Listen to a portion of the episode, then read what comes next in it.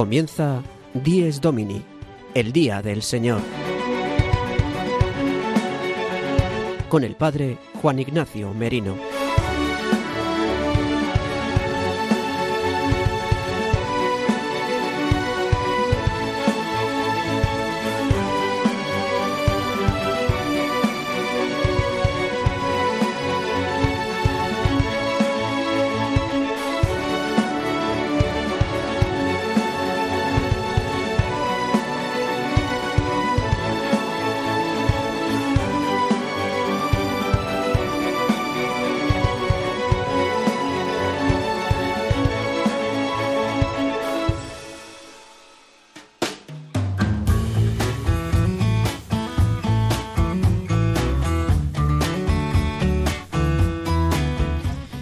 Buenos días, queridos amigos de Radio María. Dies Domini, el día del Señor, el día del verdadero descanso, el día de la alegría, el día en el que Cristo ha vencido la muerte y nos ha hecho partícipes de su vida inmortal, el día de la Pascua semanal de la muerte y resurrección de Jesucristo es el día que celebramos, el domingo.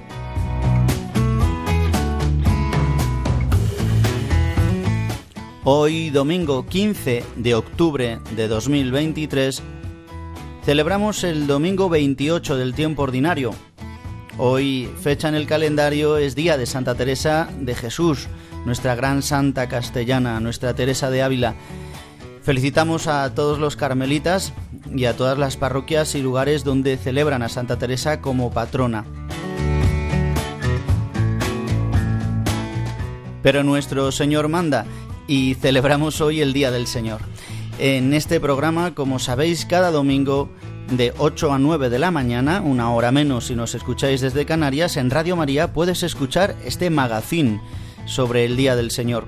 Os recuerdo nuestro correo electrónico para que nos escribáis diesdomini@radiomaria.es, diesdomini@radiomaria.es. También podéis escuchar nuestro programa a través de los podcasts en Radio María, radiomaria.es o a través de Spotify, Apple Podcast y Google Podcast, y si no llamando a nuestro teléfono 91 822 8010. Y sin más, damos comienzo al sumario de 10 Domini hoy 15 de octubre de 2023.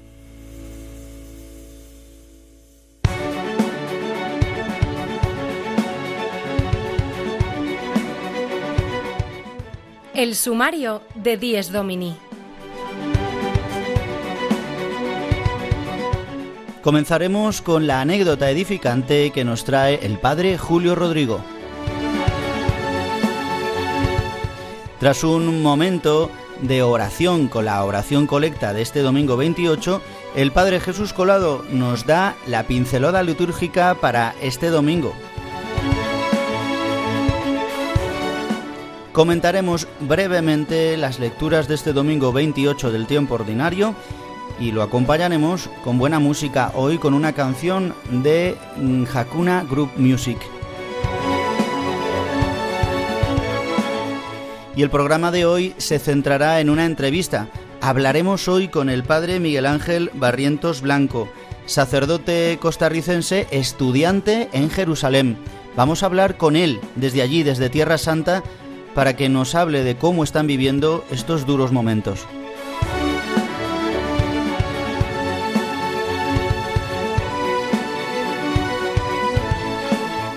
Hablaremos del sentido del Día del Señor como en cada programa y también leeremos un correo electrónico que hemos recibido esta semana.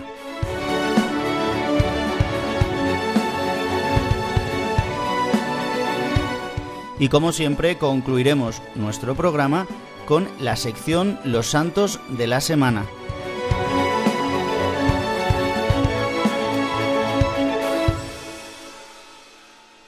Quedando unos segundos para que el reloj marque los 5 minutos de las 8 de la mañana, una hora menos si nos escucháis desde Canarias, damos comienzo a nuestro programa con la primera sección, la sección Los Domingos desde mi parroquia. Muchos oyentes nos decís que os gusta mucho la sección del padre Julio Rodrigo porque os ayuda por la espontaneidad, por lo anecdótico y por eh, lo terrenal, ¿no? que nos lleva siempre el padre Julio Rodrigo para mirar a las cosas del cielo. Por eso vamos ahora a escuchar al padre Julio Rodrigo a ver qué nos trae esta semana. Le escuchamos.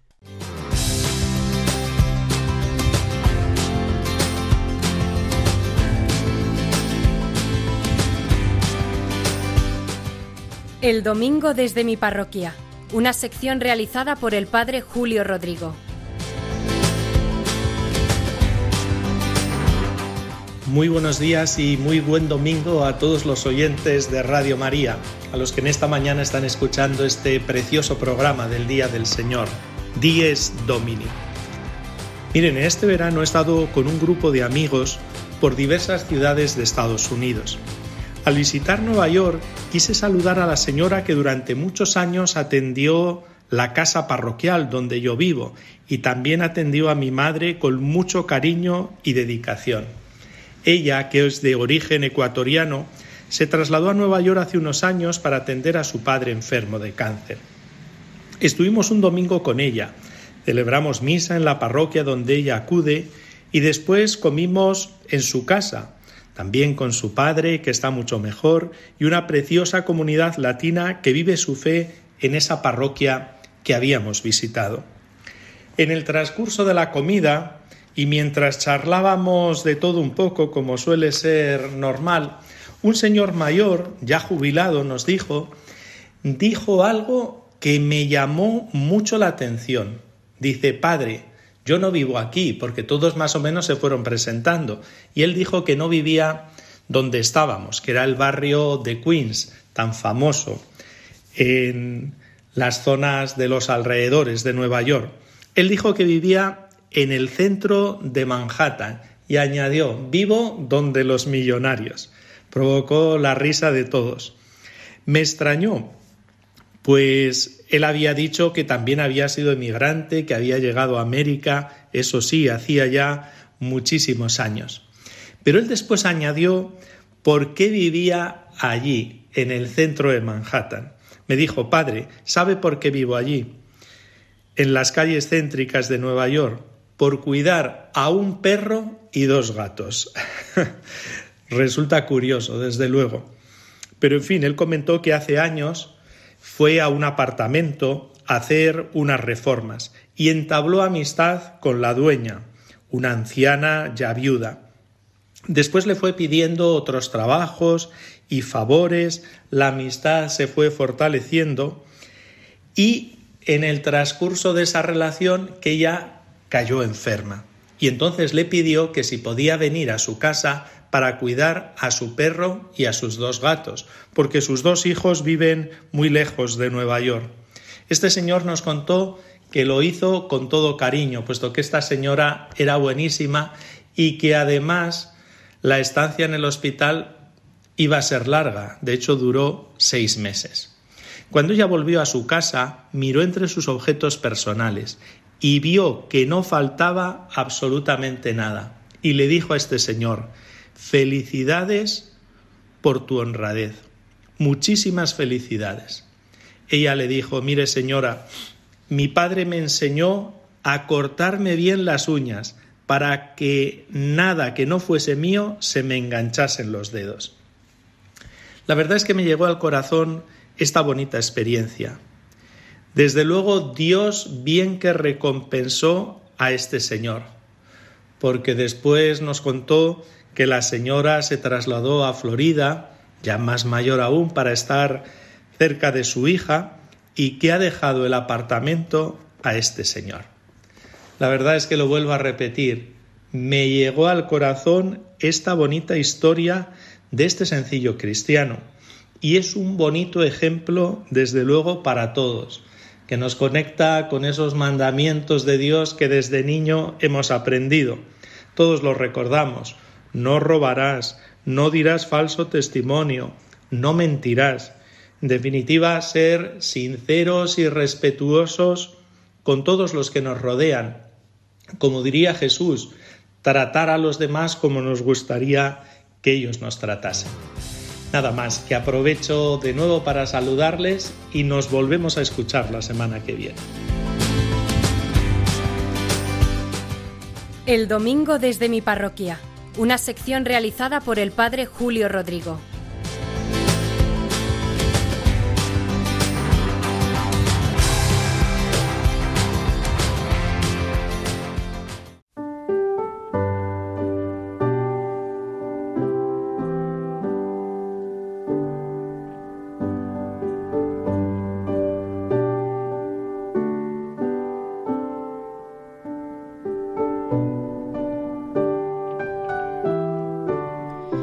Y hacemos un momento de silencio en esta mañana de domingo para orar, para comunicarnos con Dios.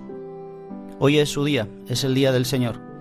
Es el día que especialmente en la semana dedicamos para alabar, adorar a Dios, uno y trino, para proclamar que Él nos ha traído la salvación en su Hijo Jesucristo muerto y resucitado y que ha derramado sobre su iglesia el Espíritu Santo. Por eso oremos, queridos amigos, con la oración colecta de este domingo 28 del tiempo ordinario, que dice así.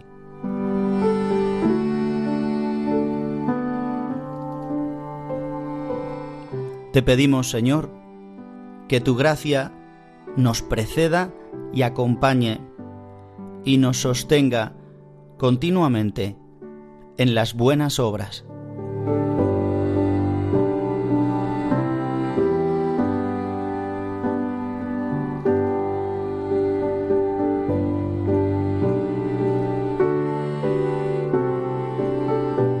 Le pedimos a Dios en este día que su gracia nos preceda, nos acompañe y nos sostenga. Nos preceda, es decir, que vaya por delante de nosotros, que se anticipe, que nos acompañe, que vaya junto a nosotros, al ladito de nosotros, y que nos sostenga, nos haga permanecer fieles nos haga poder permanecer de pie, estar en el tiempo. Dice continuamente, añade este adverbio, la liturgia de la Iglesia, continuamente, constantemente, siempre durante el tiempo, y que nos acompañe en qué? En las buenas obras. Es decir, manifestamos hoy que sólo por la gracia de Dios es posible que podamos hacer las obras de Dios, es decir, las buenas obras bueno solo es Dios. Lo estamos comprobando en, estos días como la fuerza del pecado y del mal destruyen al hombre, destruyen las sociedades, destruyen las ciudades. Pero el amor de Cristo ha vencido toda la muerte con su resurrección y con su gracia podemos permanecer nosotros en medio del mal con buenas obras, perseverando en la tribulación, pues nosotros en este día celebremos y gocemos y disfrutemos de la gracia de Dios derramada en Cristo Jesús.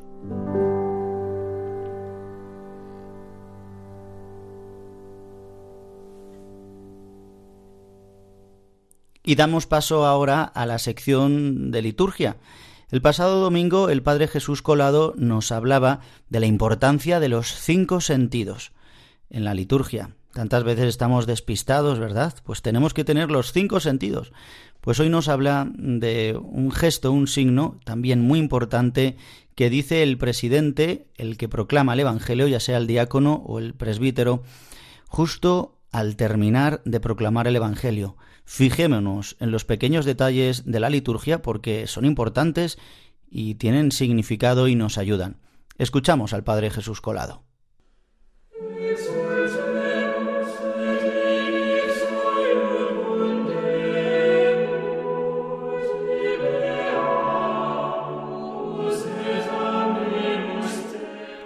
La liturgia del domingo con el Padre Jesús Colado.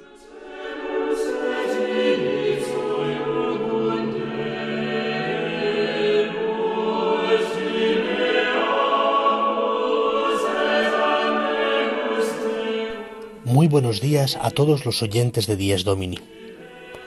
Anteriormente hemos hablado de la importancia de los cinco sentidos para poder entrar también con nuestro cuerpo en la liturgia. Hoy quiero detenerme en un pequeño gesto que a veces no nos damos cuenta, pero que está ahí. Una vez que el diácono o el presbítero han proclamado el Evangelio, y después de decir palabra del Señor, a lo cual todos respondemos Gloria a ti, Señor Jesús, el que ha proclamado este Evangelio besa el mismo libro de los Evangelios. Por supuesto, este libro de los Evangelios contiene las palabras de nuestro Señor, por lo cual veneramos al mismo Jesucristo con este beso. Pero es un gesto que no es aislado, sino que está acompañado de una oración que ha de decirse en secreto y por eso muchas veces, pues mucha gente no lo sabe. Esta oración dice así, las palabras del Evangelio borren nuestros pecados. No estamos hablando de la confesión sacramental ni del acto penitencial del comienzo de la misa, y sin embargo, esta oración está cargada de un profundísimo sentido teológico.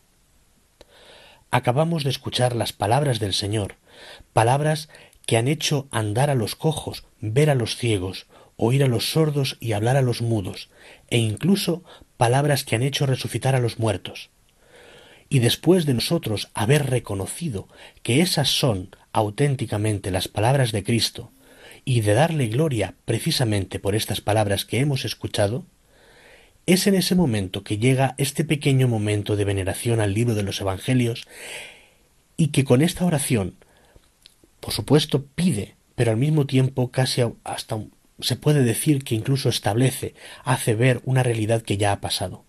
Y es que esta palabra del Evangelio, una vez que resuena en nuestros corazones, una vez que es capaz de llamarnos a conversión, de, llamarnos a arrepentimiento sincero, de hacernos ver el amor infinito que Dios tiene hacia nosotros, que nos hace que nuestro corazón esté ardiendo igual que los corazones de los discípulos de Maús, esas mismas palabras, por supuesto, borran nuestros pecados, porque ya han hecho este primer acto que es el de llamarnos a una conversión, conversión que no sólo puede ser por supuesto también el reconocimiento de los propios pecados, sino sobre todo una conversión que nos llama, que nos devuelve a la búsqueda de Dios.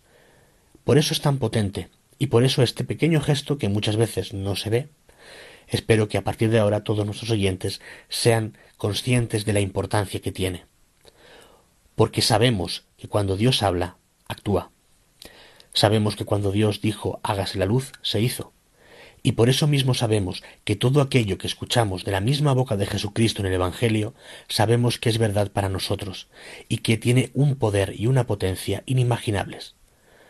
Por eso nuestros oídos, nuestro corazón y todo nuestro ser es purificado por las mismas palabras del Evangelio. Que pasen muy muy buen domingo.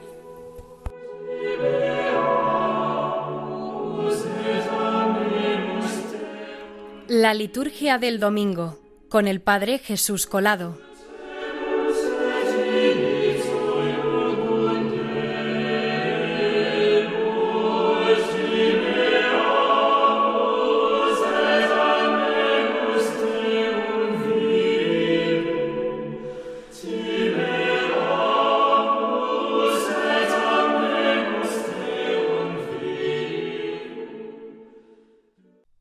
Y han pasado ya 18 minutos de nuestro programa Dies Domini, el Día del Señor, aquí en Radio María. Y ahora el que os habla, el Padre Juan Ignacio Merino, pues eh, va a intentar eh, resumir un poco y comentar las lecturas de este domingo 28 del tiempo ordinario. En primer lugar tenemos una lectura, la profecía de la profecía de Isaías. Es una lectura que hoy viene para consolarnos es maravillosa la liturgia de la Iglesia porque siempre viene como anillo al dedo.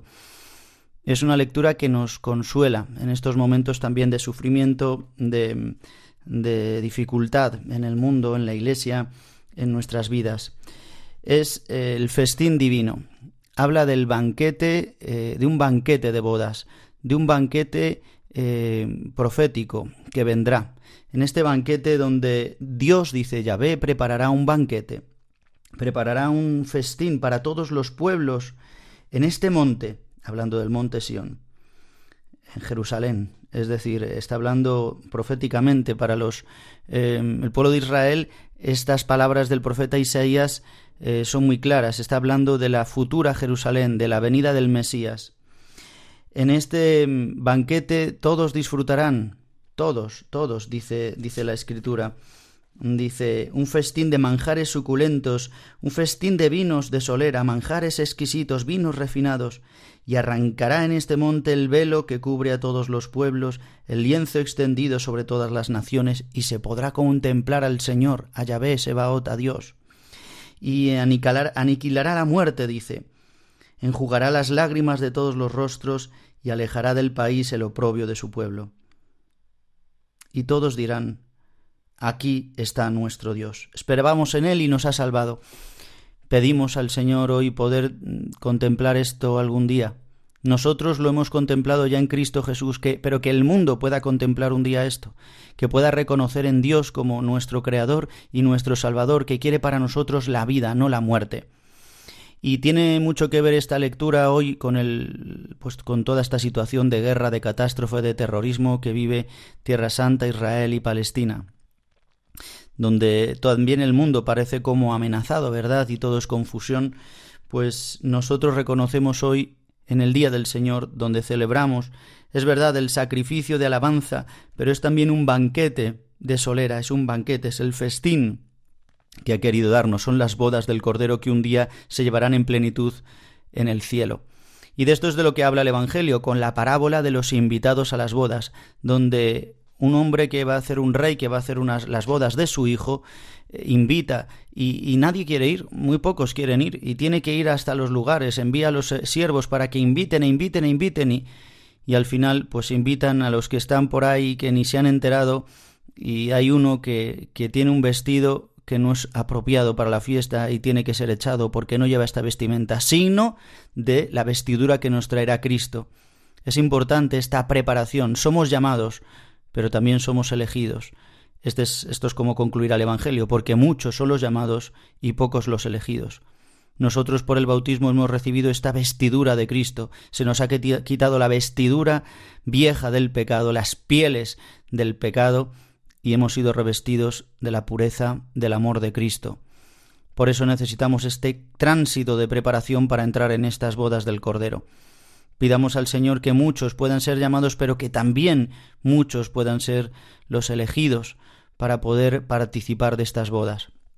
Y para concluir este comentario, miremos a San Pablo también hoy que en los Filipenses nos habla de saber vivir en pobreza y en, abundancia, es decir, aceptando la voluntad de Dios. Dice, porque todo lo puedo en aquel que me conforta, Jesucristo. Es en Jesucristo en el que encontramos la vida, la fortaleza. Vamos ahora a acompañar estas lecturas con una canción eh, de Hakuna Group Music que se titula Nacido de lo alto. Somos nacidos de lo alto, elegidos, llamados por Dios para participar de su reino. Que podamos aceptar hoy esta llamada y esta elección sobre nosotros.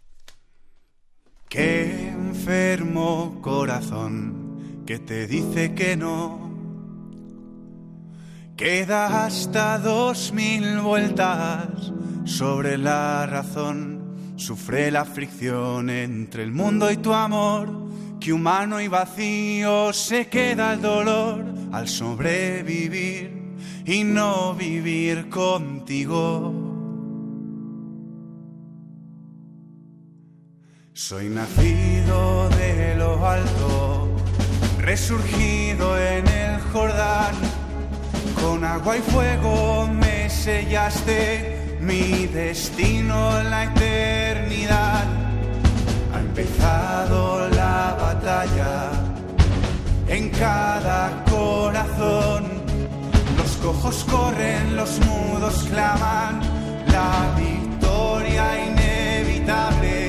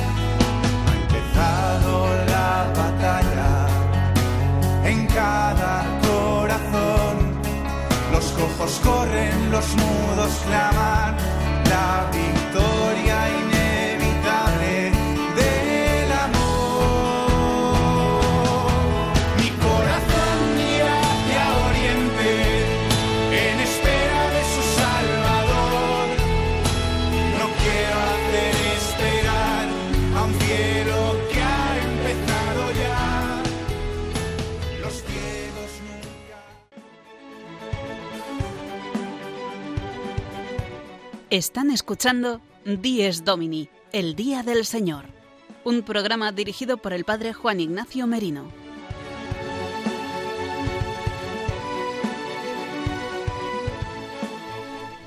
Y queridos amigos de Radio María, llegados ya al Ecuador de nuestro programa, en esta segunda parte del programa Dies Domini, eh, vamos a centrarnos en un tema candente de, de actualidad hoy, que es eh, toda esta situación de guerra, de catástrofe, de terrorismo que está viviendo la tierra de Israel, la tierra de Palestina, eh, la tierra del Señor. Por eso vamos a hablar ahora en unos minutos con un sacerdote que vive en Jerusalén. Sabemos que Jerusalén no está siendo muy atacada, ni, ni el norte de Israel, sino más bien el sur, toda la franja de Gaza, aunque eh, sabemos que se han tirado misiles, ¿no? Y que hay dificultades y que existe una amenaza. Y también, pues, eh, toda esta reacción también del Estado de Israel. Nosotros no queremos entrar ni en política ni en geoestrategia, sino lo que queremos es eh, ver la experiencia de cómo se viven, cómo viven los cristianos. Pidamos la paz para Jerusalén.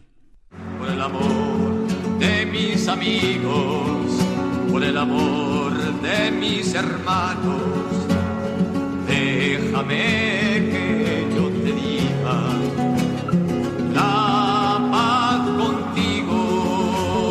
Ya suben las tribus,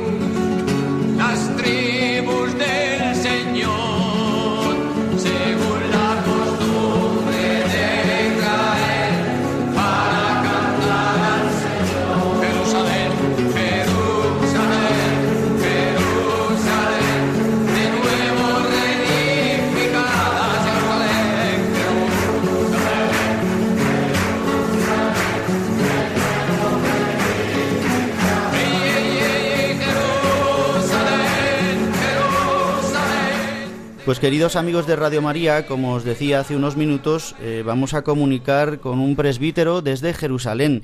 Es el padre Miguel Ángel Barrientos Blanco, sacerdote de 34 años, formado en el Seminario Redemptoris Mater de San José en Costa Rica y es- está ahora mismo en Jerusalén eh, haciendo los estudios en ciencias bíblicas y arqueología.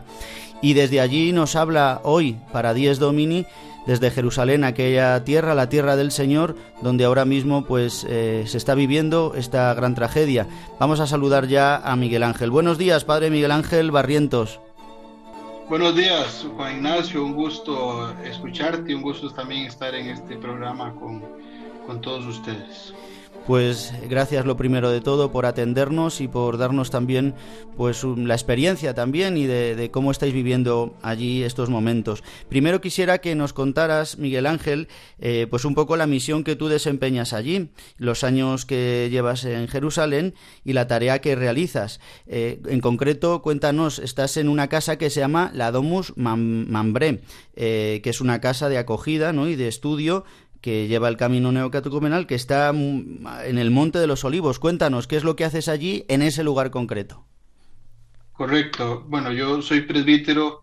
En diciembre cumpliré cinco años de haber sido ordenado presbítero y desde febrero estoy por aquí en esta casa eh, para hacer un periodo de estudios aquí en Jerusalén, eh, como ya lo decías, lo que estoy estudiando. Y en este periodo de estudios eh, vivo aquí en esta casa, la Domus Mambre, que es una casa que pertenece al Camino Neocatecumenal, eh, que su misión es sobre todo la de acoger seminaristas y peregrinos que pasan por aquí, por Tierra Santa, eh, que los hermanos se sientan bien acogidos. De hecho, también es el origen del nombre de esta casa. Y aquí, pues junto a la misión que tengo de, de los estudios en este momento, eh, es la misión también de ayudar a mantener el espíritu en la casa, ayudar un poco al responsable de la casa, que es un presbítero ordenado del Seminario de Galilea.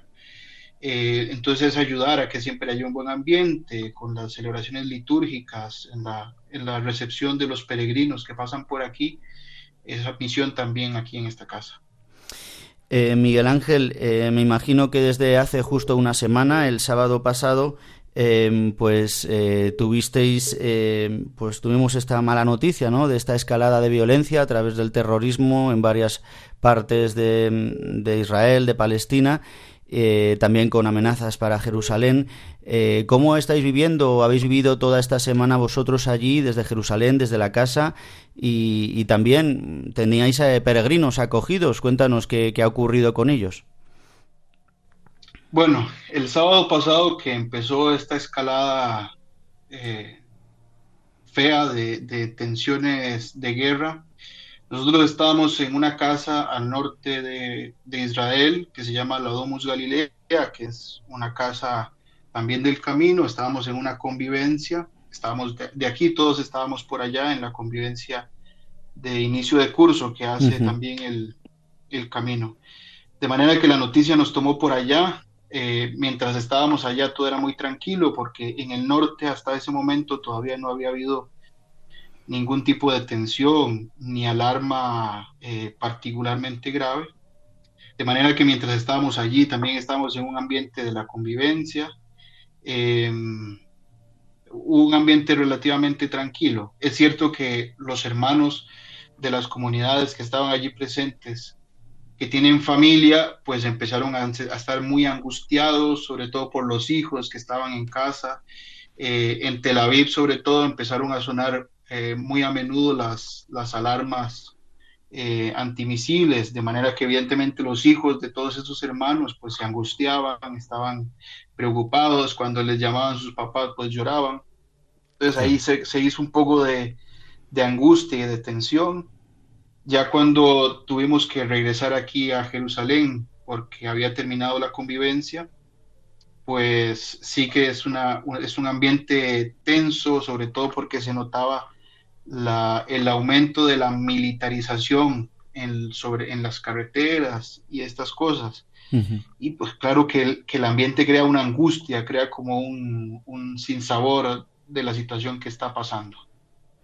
Y mm, pues esta información que tenéis también de otros presbíteros y hermanos que, que vayan a atender ¿no? a otras comunidades cristianas, mm, eh, ¿sabéis en qué situación pues eh, están viviendo eh, o han vivido en estos días pues hermanos quizás a lo mejor de la zona un poco más caliente, toda la zona del sur, de Gaza o también de Tel Aviv, ¿no? Porque tú atiendes también o asistes a una comunidad neocatecumenal en una parroquia en Tel Aviv.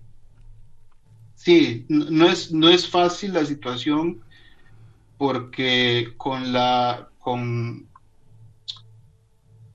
con la, declaración del estado de guerra, también aquí se declara un estado de emergencia que no permite reuniones de más de 10 personas. Es un estado de emergencia que se decretó la primera vez el domingo, es, lo decretó por dos días hasta el martes y luego el Estado de Israel lo ha estado renovando como cada dos días, este estado de emergencia. Ahora mismo eh, está activo este estado de emergencia, de manera que en las parroquias no es que se pueda ver como grupos de, reunión.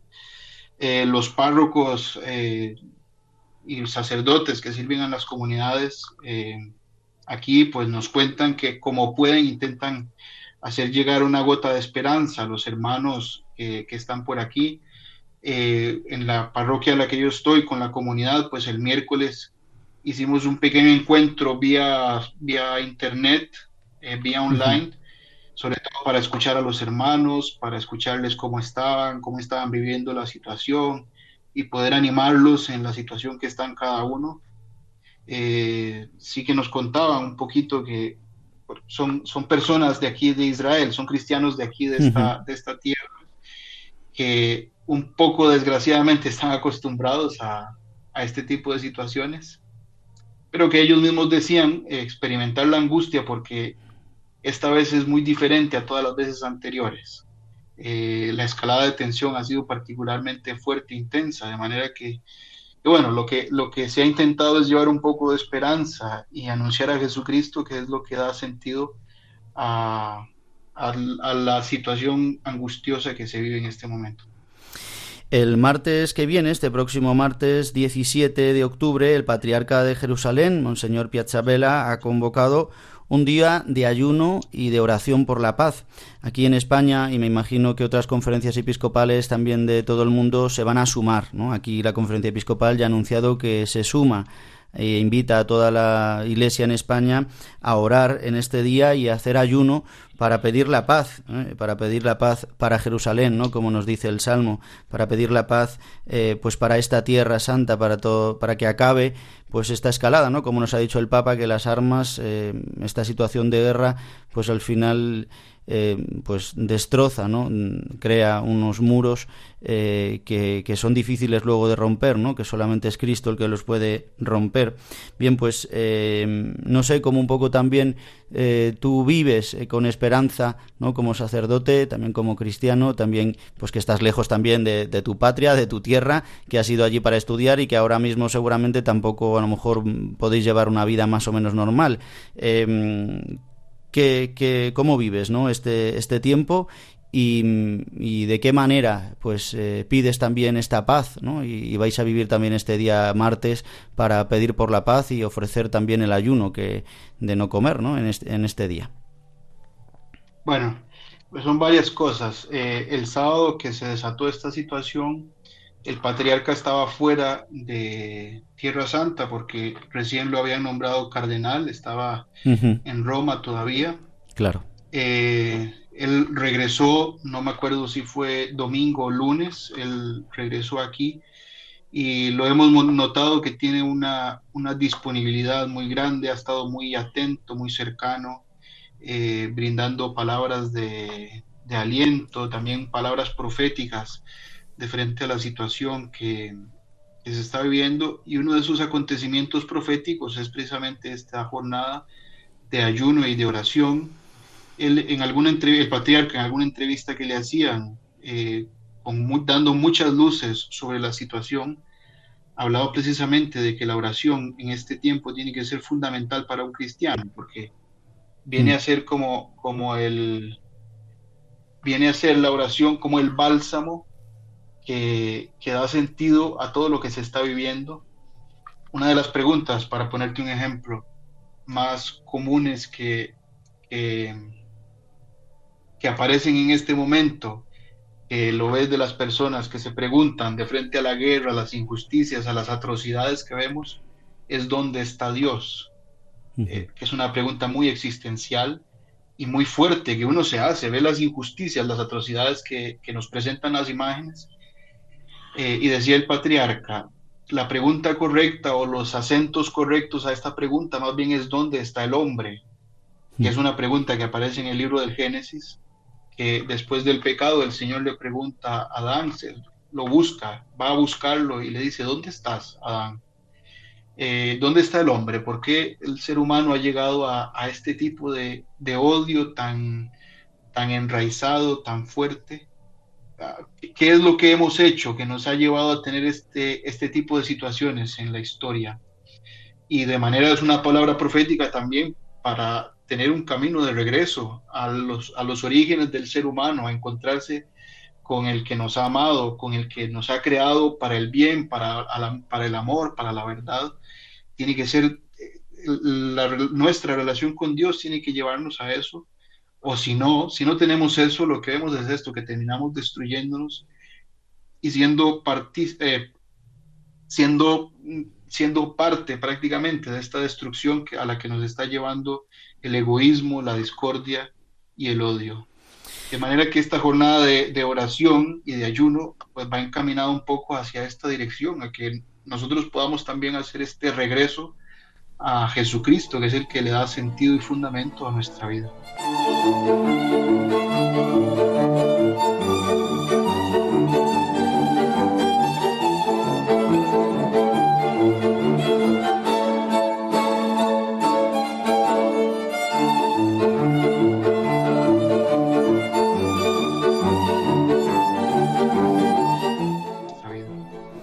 Pues recordar a nuestros oyentes que estamos hablando con el padre Miguel Ángel Barrientos Blanco, natural de Costa Rica y que está en Jerusalén. Nos habla desde Jerusalén porque él está haciendo los estudios en ciencias bíblicas y arqueología allí en Jerusalén, en la ciudad santa.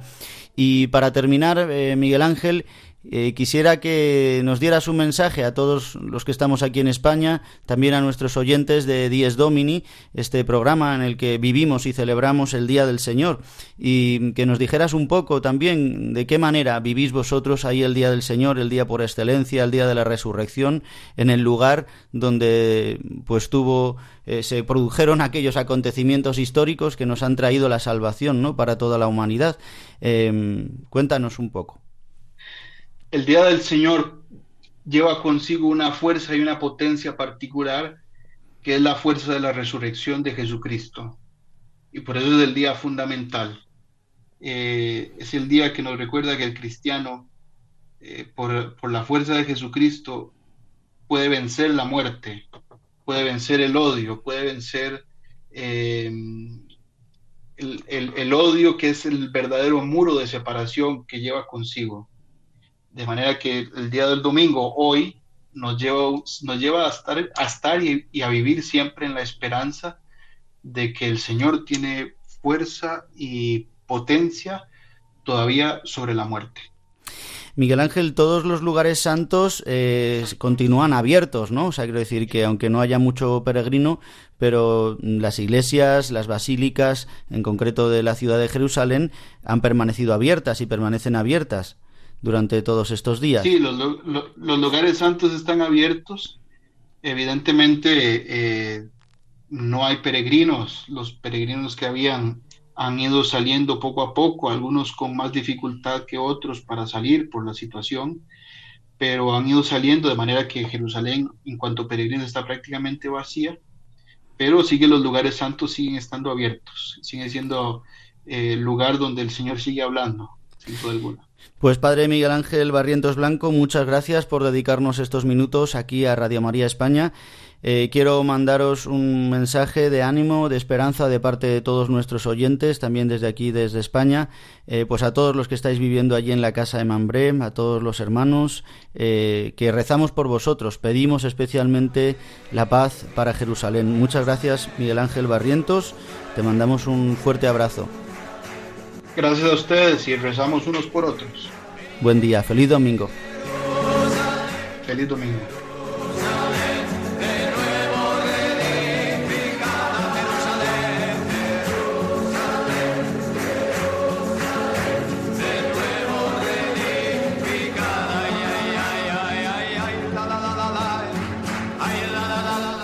Y unidos en oración con Tierra Santa, oremos por la paz en Jerusalén que es un signo. Oremos por la paz en aquel lugar donde está surgiendo esta escalada de violencia tan tremenda.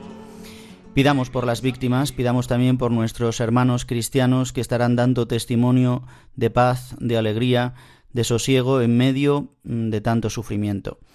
Y que tenemos ya muy pocos minutos en nuestro programa Dies Domini, pero no quería dejar pasar Em, leer eh, un, un, correo electrónico que hemos recibido la semana pasada. Por eso os animamos a que nos escribáis a diesdomini@radiomaria.es y que también podéis volver a escuchar nuestro programa a través de los podcasts en Radio María. Podéis volver a escuchar la entrevista o a lo mejor no habéis llegado a tiempo. Bien, pues os voy a leer el correo electrónico. Se trata de Maribel de Celis Gamero, que nos escribe desde Sevilla y que es una fiel eh, oyente de nuestro programa y oyente de Radio María. Dice así, Padre Juan Ignacio, qué bueno es Dios, cómo me habla a través de su programa. Me invita a dejar el pasado malo que hay en mi corazón y que me ponga en sus manos sin miedos, oración y oración. Nos cuenta que el próximo martes, eh, día 10 de octubre, es decir, este pasado eh, martes a las 7, dice, renovamos las, las bodas de plata, será una misa y estaremos mi marido y mis tres hijos. Lo hago sobre todo por mis hijos, eh, para hablarles bien de Dios porque es muy bueno con nosotros en estos 33 años vividos. Estoy muy emocionada y contenta y pido sus oraciones. Un abrazo grande, Maribel de Celis Gamero. Pues le mandamos las felicidades a Maribel y a su esposo por estos 25 años de matrimonio. Me imagino que estos 33 años que habla son también contando con el noviazgo. Pues le enviamos un saludo y un abrazo fuerte y dándole las gracias porque sirve para algo realizar este programa y emitir en Radio María y llevar adelante la radio de la Virgen. Pues eh, que Dios eh, te bendiga, Maribel. Y vamos a concluir ya nuestro programa con los santos de la semana que nos trae una vez más Juan José Rodríguez.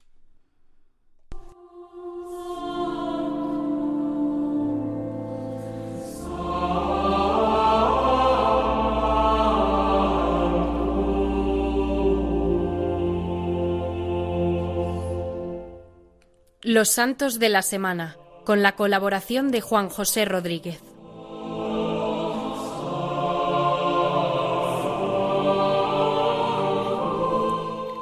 Muy buenos días, nos complace traer para vosotros una breve reseña de los santos que engalanan la semana que estamos iniciando.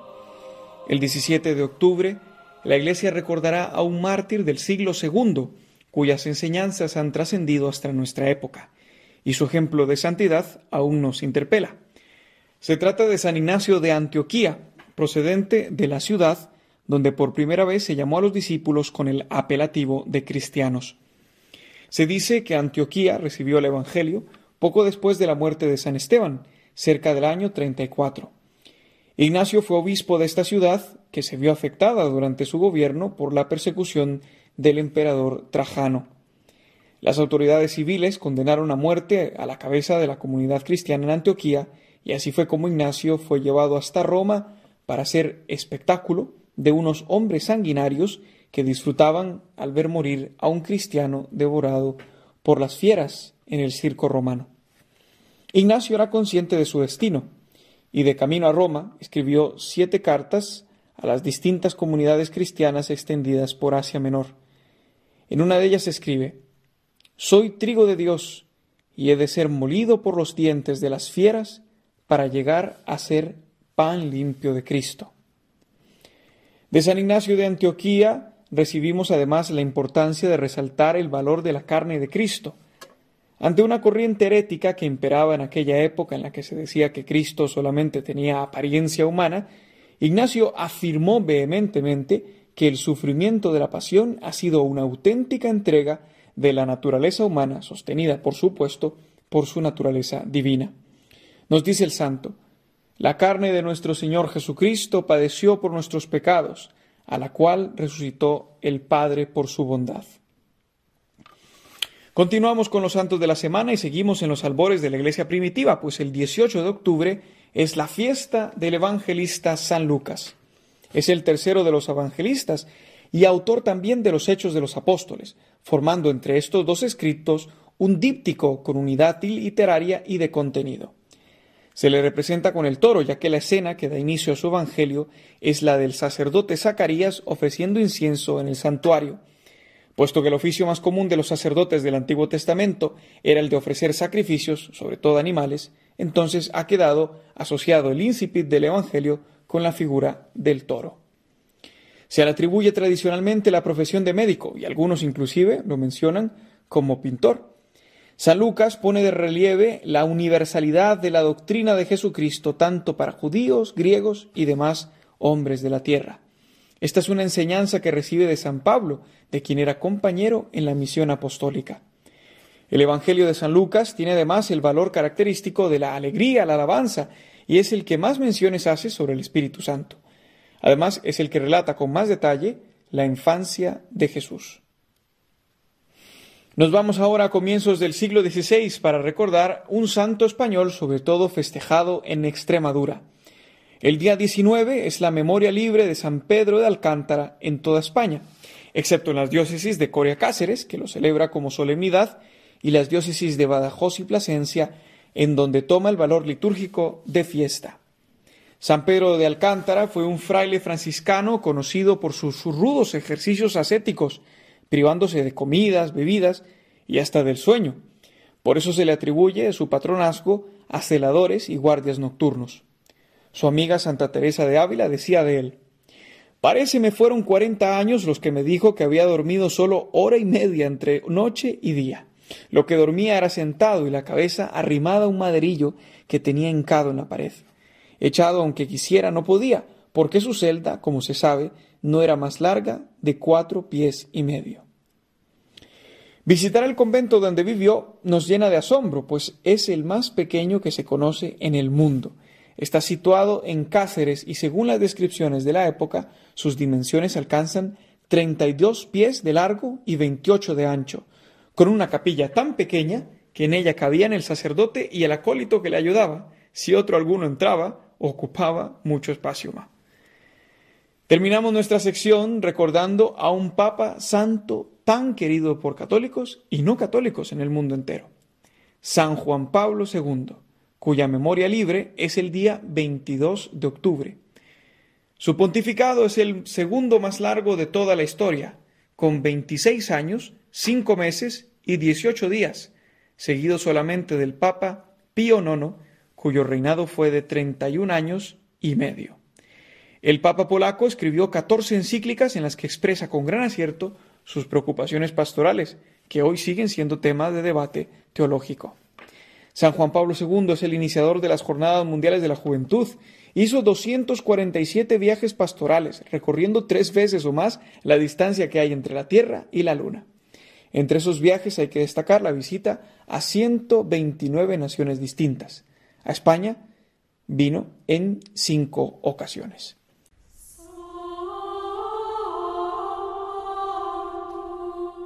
Gracias por estar con nosotros en el comienzo de este día consagrado al Señor. Buen domingo a todos. Un saludo de paz.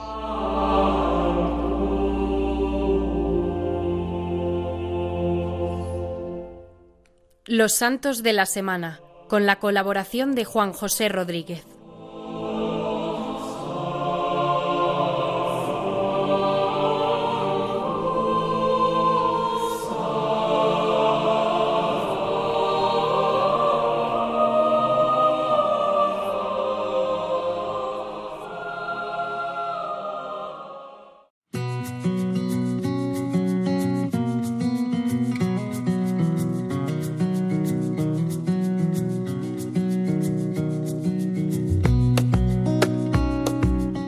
Queridos amigos de Radio María, ha pasado el tiempo volando y ya han pasado casi los 55 minutos de nuestro programa aquí en Dies Domini, el Día del Señor, de 8 a 9 de la mañana, todos los domingos, una hora menos si nos escucháis desde Canarias.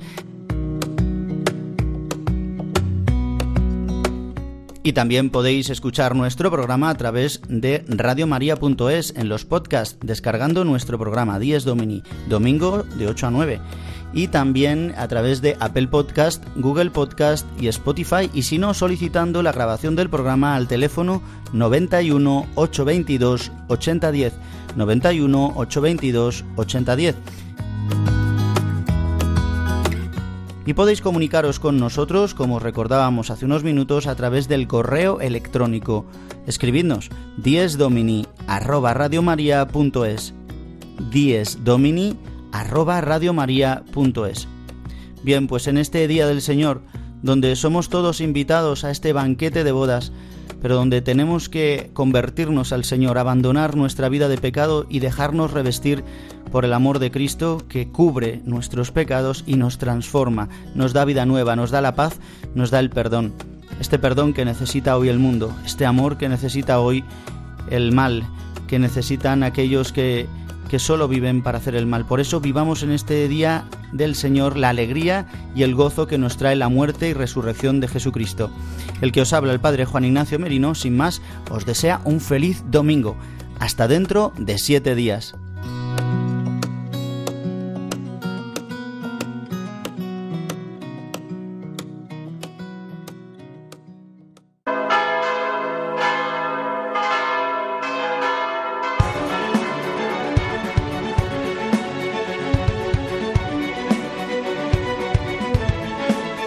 Han escuchado Dies Domini, el Día del Señor. Con el Padre Juan Ignacio Merino.